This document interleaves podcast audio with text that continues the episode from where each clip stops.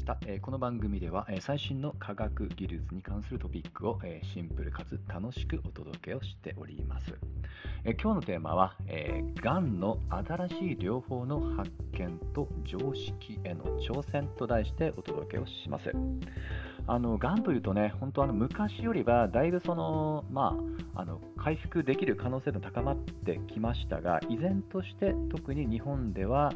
死因としては、やはり高いランキングを占めています。でそんながん治療に、えー、この光遺伝子技術というなかなか耳慣れない、えー、まあ、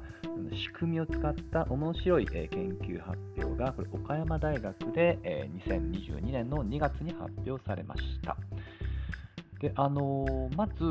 えー、これあのシンプルに言うと、まあ、がん細胞を、まあ、どのように、まあ、死滅させるのかっていうのがね、あのがんの治療のポイントなんですけど、この手法として、えー、このさっき光遺伝子技術って話をしましたけども、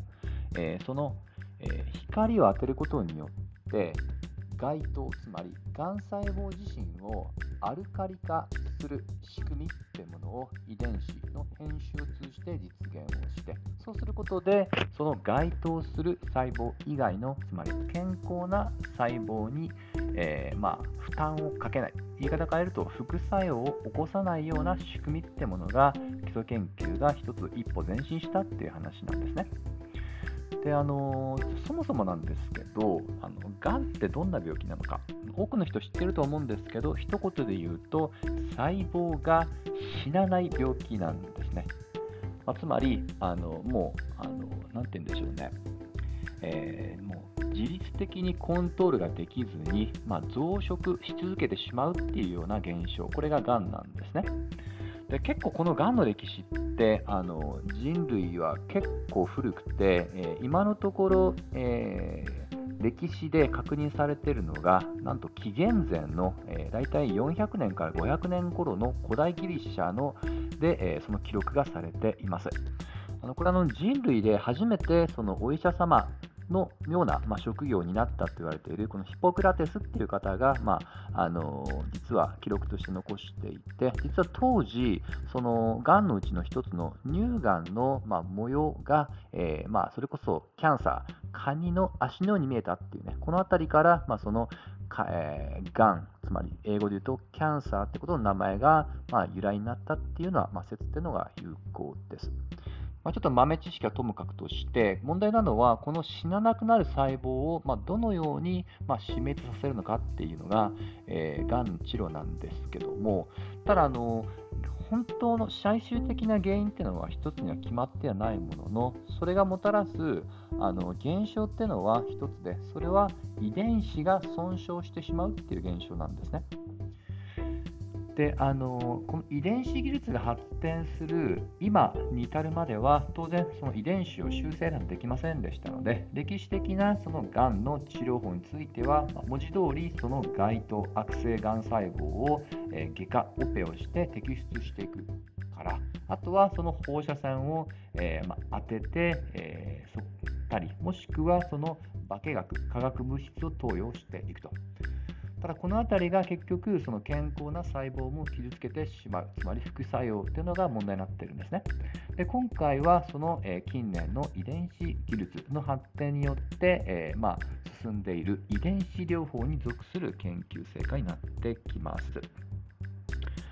でこの細胞の、まあ、自滅を、まあ、促すための、えー、まあ、仕組みなんですけども実はどうもこれきっかけは微生物の仕組みから、えー、ま発想したそうなんですね。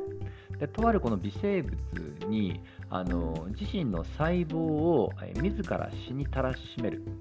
えー、これあのにつながるこのアルカリ化。これアルカリ化ってあの例の酸性アルカリのアルカリなんですね。実はアルカリ化をするとあの細胞自身が自らその死滅していくっていうことを促すタンパク質っていうのがこの微生物の中に、えー、見つかったんですね。その仕組みを遺伝子レベルで操作をして、えー、合成させてどのようながん細胞に対してどのような効果があるのかっていうね大まかに言うとこういったストーリーだと思ってください。であのまあ、この発想自体もね非常に豊かで面白いなと思ったんですけど実はあの、えー、結構これ取り上げた記事に面白い裏話があります。何かっていうと、もともとこれを研究発表した教授自体は、あのある程度アルカリ化の状態から始めないと、えー、その作用自身が起こらないと、まあ、思い込んでたそうなんですって、うん。つまりスタート地点の話ですね。ただ、彼のその指導している学生の一人がこっそりと、えー、教授の言うことを聞かずに、えー、アルカリ化バージョンだけじゃなく、えー、その中性のバージョンもやってみたと。そうすると、え時間は、え相対的にはかかったんだけど、同じような死滅効果っていうのが出てきたというね。このあたりが、あのまあ、今回の発見の比較的大きな意義ですと。つまり、この中性でやることによって、今まで課題であったこの、副作用ってものが取り除けるっていうことなんですね。このあたりが非常に画期的だって言われるゆえになってきます。はい。あのちょっとだけ補足すると、今のま遺伝子っていうのを編集してっていう話をしましたが、ちょっとだけ細かい話をすると、この、えー、手法については、今話題のメッセンジャー RNA の仕組みっていうのを応用しています。つまり、一度免疫をつけさせて、そして同じような、え作用っていうのを該当する細胞だけにピンポイントに絞ると、そういった考えなんですね。で、さっきね、まあ、の思い込みっていうね、あのまあ、これあの、もうちょっとうがって言うと、えまあ、いわゆる専門の方はそう思っていた。でも、えまあ、専門性については劣っていた人の発想で、結果としてはうまくいったっていう話なんですが、これさ、このメッセンジャー RNA でも、ちょっと近いストーリーがあるんですね。あの今でこそもてはやされてますけども、実はこのメッセンジャー RNA を使って、このタンパク質を合成していく、まあ、そのワクチンの考え方っていうのは、1980年代からアイデアとしては実はあったんです。ただし、これを使うと拒絶反応が起きて、まあ、逆にその、えー、まあ、生かしたい細胞自身を、まあ、あのむしろ逆に殺してしまうようなことも起きかねないので、ちょっとこれはワクチンとしては、まあ、ちょっと用途は厳しいだろうねっていうのが当時の、ま常識でした。そういった中で、えー、今回のメッセンジャー RNA を開発した、まあ、科学者の方が、えー、諦めずに、えー、他にも別の RNA のバージョンでうまくね、あの拒絶反応を起こさずにワクチン的な作用に、え、を実現するケースが見つかってきたのでそこを深く深く解剖してそこの違いを見つけたと。はいよくあのこれ遺伝子修飾っていう言い方をしますけども、この修飾パターンを解読をして、逆にそれをメッセンジャー RNA に修飾化、果的に、えー、つけることによってついにメッセンジャー RNA の拒絶反応をなくした。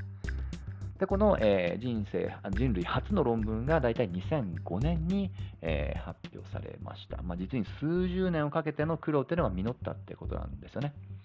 はい、ですので、あの結構あの、今回の発表もそうですし、今話題のメッセンジャー RNA もそうなんですが、あのいわゆる世紀の大発見でも、こういったケースって実は少なからずあります。ちょっと大きいケースだけ言うと、あのアインシュタインが生んだ、えー、相対性理論。これも一言で言うと、時空の歪みの説なんですけども、やっぱりそれって当時は非常識だったんですよね。時間、そして空間ってものは完全に別々に存在をしていけ、かつ絶対的なものであると。数百年間以上もそのような常識っていうのは蔓延している中で、それに対してそもそも本当にそうなのかっていうところから彼の理論っていうのが立てられたっていうね、これもある意味科学者の思い込み、当時の思い込みへの挑戦ですと。はい。